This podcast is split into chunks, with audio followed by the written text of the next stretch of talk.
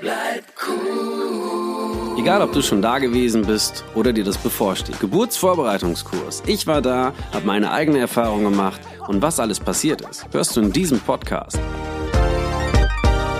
Daddy, bleib cool.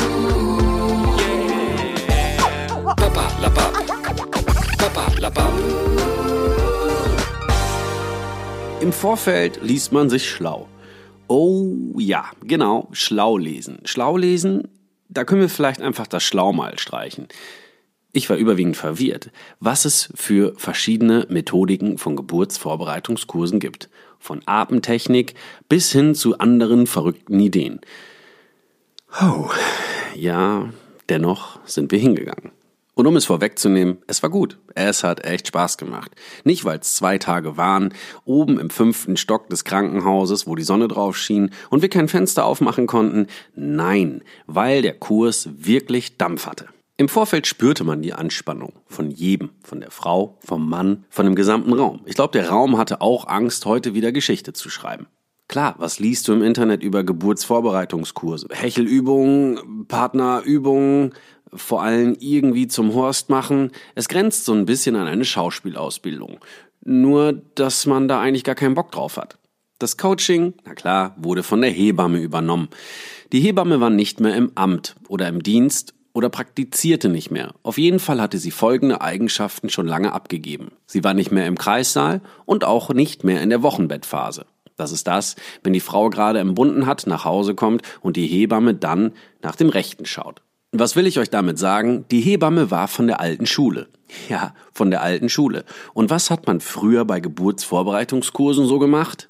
Jap, genau. Man hat diese ganzen alten Geschichten, die eigentlich heute jeder für veraltet empfunden hat, äh, praktiziert.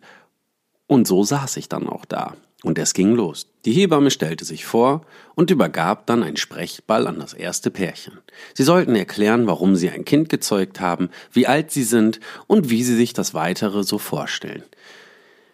Oh, zum Glück saßen wir, glaube ich, an der 15. Position, also direkt neben der Hebamme, aber es ging gegen den Uhrzeigersinn, sodass wir uns erstmal entertainen lassen konnten und uns jede einzelne Antwort anhören. Des Weiteren fügte die Hebamme noch hinzu, bitte sagt mir auch noch, wie ihr euch die Geburt vorstellt, den Ablauf, was euch so bedrückt und wir können hier ehrlich sprechen, wir sind alle füreinander da und sind alle in derselben Situation. An dieser Stelle wurde mir schlagartig bewusst, dass sobald das Kind da ist, wir viele, viele gesellschaftliche Zwecksehen eingehen werden und auch führen würden. Ich schaute mir die zukünftigen Eltern an, deren Kinder in den Bäuchen noch wohlbehütet im Fruchtwasser unterwegs waren. Und spielte Menschentetris. Alle saßen in einer Reihe und ich versuchte irgendwie mit meinen Gedanken die Charaktere ähm, der Eltern so zusammenzuordnen, dass irgendwann wieder eine Reihe verschwindet. Hinten in der Ecke saß zum Beispiel in meinen Augen ein Lehrerpärchen. Aber nicht ein cooles Lehrerpärchen, sondern eher die, die im Urlaub dieselbe kolorierte Jacke tragen, vom gleichen Hersteller. Und wenn sie das Kind haben, ja, dann wird es auch die kleinere Version dieser Jacke tragen müssen. Und im Sommer, auch logisch, gibt's ein Halstuch. Schräg gegenüber saß das Panikpärchen. Nervös, hibbelig, mit dem Blick permanent am Schweifend, leichte, leichte Schweißperlen auf der Stirn und Blick immer Richtung Ausgang gerichtet. Wenn die später drankommen, kann ich dir jetzt schon sagen, dachte ich zu mir, es gibt die Horrorgeschichten von Geburten. Wie aus einem Maschinengewehr ergab jede abgeschossene Hülse eine Horrorgeschichte vom Feinsten. Ich habe ich, ich hab gelesen, dass äh, bei der Geburt, wenn kurz vorher dann doch Kaiserschnitt nach ganz langer Zeit wehen und von meiner Freundin, die konnte gar nicht mehr laufen nach, nach der Geburt. Das hat ewig gedauert und die hat viel Blut verloren und musste ganz lange im Krankenhaus bleiben. Und, und dann ist bei der anderen war was mit dem Kind mit einer Sauglocke und oh, geil, dachte ich. Richtig gut. Gute Show? Nein, scheiße. Das nimmst du natürlich mit, ist doch logisch. Ich hatte mich noch nie so mit diesem ganzen Umfang der Geburt beschäftigt und sie hat mir im Grunde genommen die Augen geöffnet. Junge, so locker wie du das siehst, wird es nicht werden.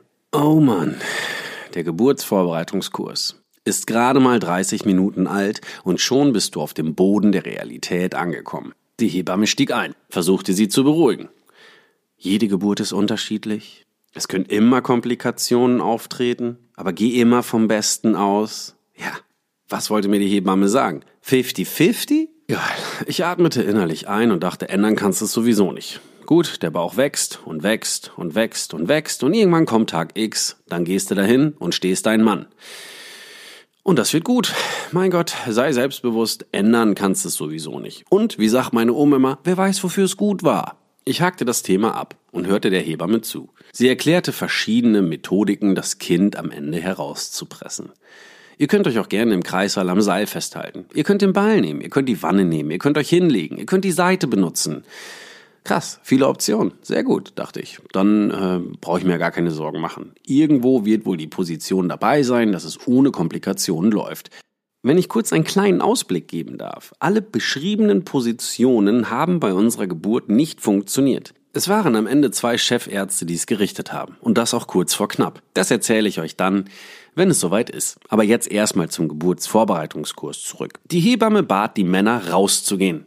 Sie wollte ein Gespräch mit den Frauen führen. Sie merkte, glaube ich, dass die Frauen sich nicht so öffnen können, wenn wildfremde Männer in dem Raum sitzen. Nach diesem kleinen Monolog von der Panic Queen ähm, saßen wir Männer also draußen. Wir haben natürlich eine Aufgabe von der Hebamme mitbekommen. Die war, was könnt ihr euren Frauen im Kreissaal Gutes tun, wenn sie in den Wehen liegt? Lasst euch was einfallen, tauscht euch aus und dann stellt ihr mir, ich komme so ungefähr eine Dreiviertelstunde wieder, eure Ergebnisse vor. Da saß ich also. Mit den Männern. In einer Runde. Die ich nicht kannte. Und auch teilweise merkwürdig fand. Dreiviertelstunde. Hm. Was machst du? Jemanden Kaffee? Da versuchst du das Eis zu brechen. Und es wird nur noch härter. Ich bekam die Antwort, lass uns doch erstmal ein bisschen Ideen sammeln und gucken, wie weit wir kommen. Und wenn dann am Ende noch Zeit überbleibt, dann können wir uns gerne einen Kaffee holen. Ja, und wisst ihr, wer mir diese Antwort gegeben hat? Genau, dieser Lehrervogel, der im Sommer mit dem Halstuch wandern geht. Meine Motivation war im Keller. Ja, kein Bock mehr. Mein Gott, sollen die jetzt erstmal die Punkte zusammentragen. Die Aufgabenstellung wurde noch einmal wiederholt. Im Kreissaal der Frau etwas Gutes tun, wenn die Venen einsetzen bis zum Ende der Geburt. Wie könnte der Mann unterstützen? Die wildesten Punkte wurden aufgeschrieben. Hand festhalten, Dasein, Kopf streicheln, nasser Waschlappen auf die Stirn legen, für ausreichend Getränke sorgen, der Frau sagen, dass ihr nichts peinlich sein muss und das immer wiederholen. Wir sind hier zu zweit, wir sind eine Familie und haben dasselbe Ziel vor Augen. Wow, dachte ich. Wow. Hart, hart, hart, hart. Das ist doch eine Grundvoraussetzung, oder? Mal an die Männer da draußen. Was würdest du machen? Geh mal in dich. Wenn deine Frau in den Wehen liegt, dann wirst du sie erstmal nicht wiedererkennen. Nicht vom Äußerlichen, sondern vom Charakter. Aber es ist immer noch deine Frau. Denk daran. Irgendwann meldete ich mich zu Wort. Ich würde all ihren besten Freundinnen eine Nachricht schreiben. Sie wird bald Mutter und wir müssen durch diesen Weg gehen der Geburt. Ist ja klar. Wie willst du das Kind sonst zur Welt bringen? Könnt ihr vielleicht so ein paar Anfeuerungsvideos schicken? Die würde ich dann zusammenschneiden zu einem kleinen Film und während der Geburt, wenn's hart auf hart kommt, rausholen als Backup und abspielen. Es würde sie auf andere Gedanken bringen. Nachdem ich meinen Punkt platziert hatte, wollten auf einmal drei Leute Kaffee trinken gehen. Da gehe ich doch glatt mit. Das wollte ich doch von Anfang an.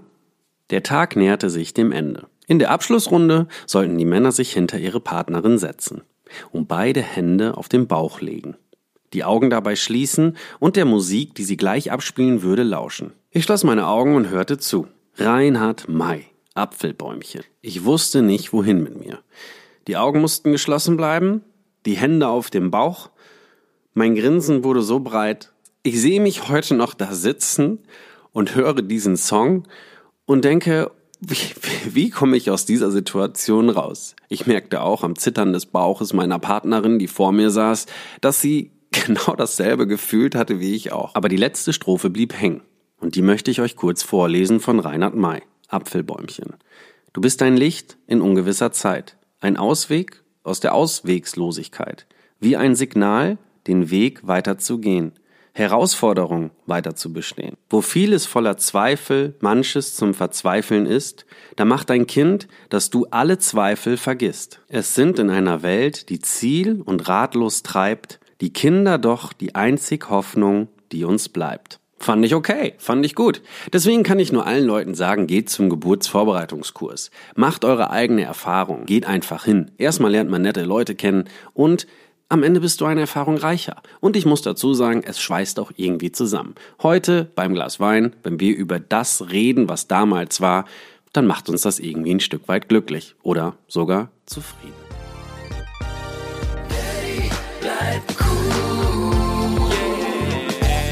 Papa La Papp. Papa La Papp. Ja, vom Vater werden übers Vater sein. Ein Podcast ohne Blabla, ohne Laberei. Nicht immer läuft es hundertprozentig rund. Humorvoll erzählt, mit Hintergrund. Umwege sehen, Vater gehen. Kids versuchen zu verstehen, ohne durchzudrehen. Wer was lernen will, der ist bei mir falsch. Hier geht es nur um Daddy bleibt cool. Bleib cool. Papa La Papp. Papa La Papp.